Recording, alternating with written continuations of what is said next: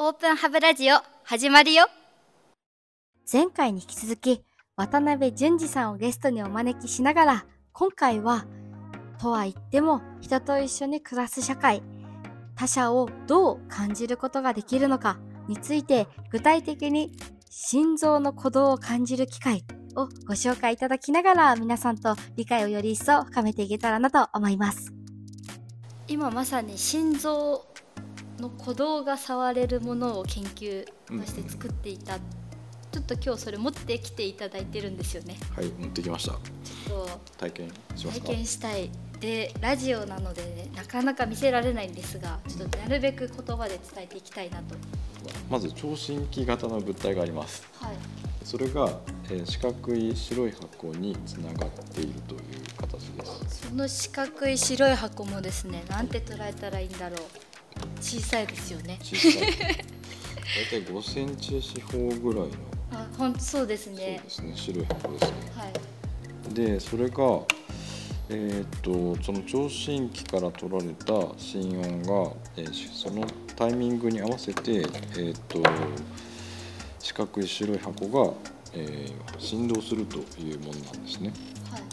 い、なんかこの心臓の鼓動を感じる装置ってもともとはその一緒にあの研究をやっていた、あのワークショップをこう作られてる方とかダンスダンスパフォーマンスをやられてる方とかはいダンサーの人とかと一緒にこう始めたあのワークショップなんですけれども。ダンサーさんも入られてたんですね。あそうなんですよ。それはびっくりです。なんかそのやっぱりこの人の体とか心の研究をしているとそのアートをやってる方とかもそういうのに非常に興味を持ってくださっていて僕大学時代割とそのアート関連の方とかと一緒にプロジェクトをさせてもらったりしている中で、こうまあある種舞台の中で何かを表現するみたいなことが、はい、あのとっても面白いなと思いながら一緒にやっていくうちにこうテクノロジーとかそういうものがどうやって、えー、人の気持ちを動かすのかなっていうことを、まあ、研究しております。という形です。アート的な要素が入ってたんですね。なんか体験自分を知る体験って言った方がいいのかな。自分発見みたいなそう実感する。まあなんか生きることを実感するみたいなことを、はい、こう実際にこう感じてみる。体感する。っていうことをこうこの装置を使って、まあ、やってみるとじゃあちょっと心臓を触ってもらいましょうか。いいですか？あ本当心臓のバクバク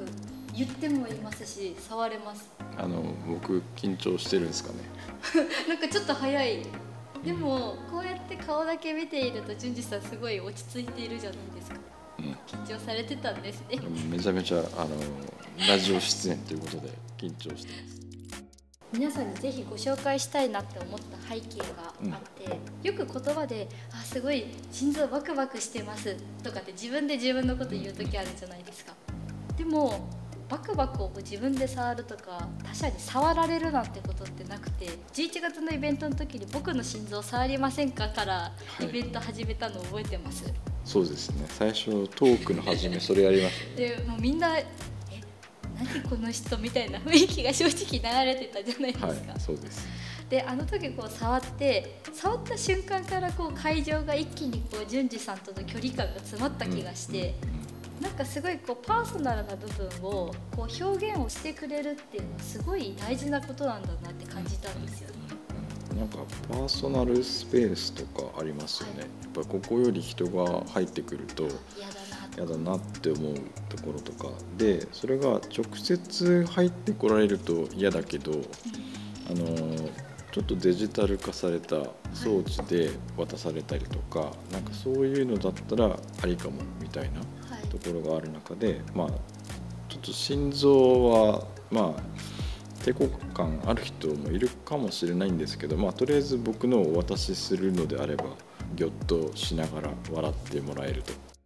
ドッキンとかドックンとかでドクンドクンみたいな、はい。その人によってもちろん個性があるんですけどその個性をなんか淳二さんはいっぱい触られたから個性って感じられるんですけど、私は今日自分のと淳二さんのでまだ2つしかない中で、うんなんか他の人も触ってみたいなっていうなんか気持ちが芽生えてくる。あそうですそうですなんかこれ初めてやった時も、はいその自分の触った後じゃああの人どんなんかなみたいな感じで世の中の人が見えてなんかちょっと不思議な感覚でしたよ。まあ、実は1ヶ月のちょっと前に母が亡くなったんです。でうん。それこそもう亡くなる23日前っていうのはもう動きもできないし言葉も話せない中で私はずっと実は母の胸にこう手を当てていたんですね。でまあ末期ながんだったのでうん最後もう本当心臓が頑張るしかなくて頑張ってる心臓ってすごいバクバクこうえ本当にこう自分の手を置いてても手がこう押される感じぐらい頑張ってたんですよ。その時にこう喋れもしないしもう本当に危ないかもしれないが生きているっていう感覚を心臓でしか私は母のことを感じられなかったんですよ。うんなので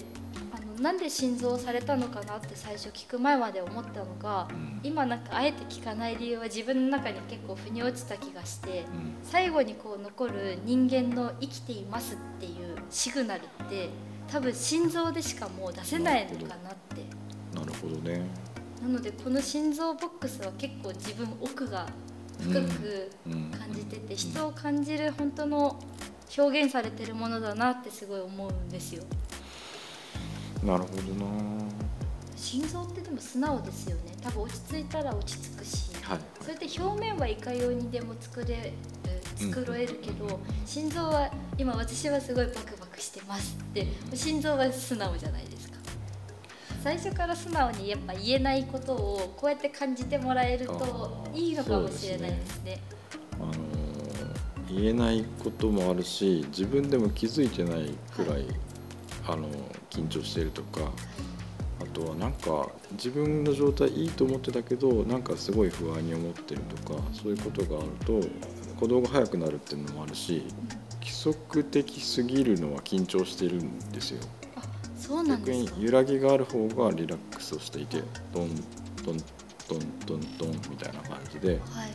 ある程度揺らぎがある方が、まあ、あのリラックスをしているっていう風になりますね。う一個ありますよね。ありますか？今日。空気シュポシュポそうあります。てか淳二さんの発明品ってこう,、どうぞ。あの低価格なんですよね。まあまあね。まあこれはあのこういう軟式テニスのこうボゴムのボールが空気の,、まあ、あのチューブでこうつながっているんでこの片っぽのあ2つのボールがつながっていて片っぽのボールをこうやって握ると空気が別の方に送られてもう私の方がこうポコポコってこう順膨らんでる。握った分の空気が手元にくるでこんな感じでえーっと一人の人が力を入れるともう一人の人に伝わるっていう、うんうんあのまああの糸電話のあそうですね。触空覚板気触覚板ですね。まあ、実はこれもいろんな人と一緒に最初は全然違うところで研究されてる方がなんかこういうこともやってるんですみたいな話でお話これを教えていただいてじゃあこれってスポーツ観戦でも使えますよとか。隣同士に座ってる時にこう手に汗握った時にああそうですそうですそうです。なんかそういう話をしたりとかするうちになんかこういろんな場所でこれを使うようになってはい。不思議な装置としてあの今は。こうこれも「初めまして」で手のひらの中から挨拶するっていう。あ手あ確かに手で握手じゃなくて手の中で。あそうです。それ面白い。握手みたいなもんですけど「こんにちは」っていうのは。あでもなんか握手よりいいかもしれないです。いきなりこれもリアルよりもしかしたらこういう不思議なこう。間接的に相手を感じるってなんか不思議ですけど、いいですよこれそうなんかいろんなまああの事故の方がいいじゃんっていう人もいるしままああこそう遠隔やっぱでも人にふいきなり触れるのはやっぱりこうちょっと抵抗があるって人もいるし例えば遠隔でもなんかこういうのがあったらまた違うかもしれないし、うん、確かに。なんか普段自分だけでいると自分っていう無意識の範囲にどこまで人を入れるかっていう前回の話に戻りますけど、うん。うんこれでこうなんて言うんですかこれは？これは空気電話っていう空気の空気で電話は伝える話。はいはい。電話は普通電気の電なんですけど伝える方。伝える方で。こなるほど。う空気を通して何かが伝わるというかこうしてる中で例えば今隣に淳二さんいますけど握ってください。はい。あ握られたってなんかこう自分の無意識が急にこう外に向くっていうんですか。なるほど。であのここ急にこう構えるっていうよりもこ心地よく他他の人が自分の範囲に入ってくる感じなるほど。がすごくこういいです。なんか後ろから肩叩かれるよりいいですか？あいいですいいです。あのびっくりしちゃいますもんねこれも一緒にこう映画を見に行ったりとかでこうすごいアクションシーンでわーってした時にあびっくりしたんだみたいなのを知りながら映画を見ると本当に一緒に見ている。なんか場所にいるだけじゃなくてつながり合って見えてるっていうのがこう追加になるとまたなんか違う楽しみになりそう。ここで面白がってんのがこの人は。こ とあバレちゃいますもんね。そう。あそれ面白いですね。えそこかみたいなこうこの人はここが好きなのかっていうのが分かるっていうのが割と面白いですよ。それ面白いですね。あありがとうございます、はい。ご紹介を。ラジオをお聞きの途中でごめんなさい。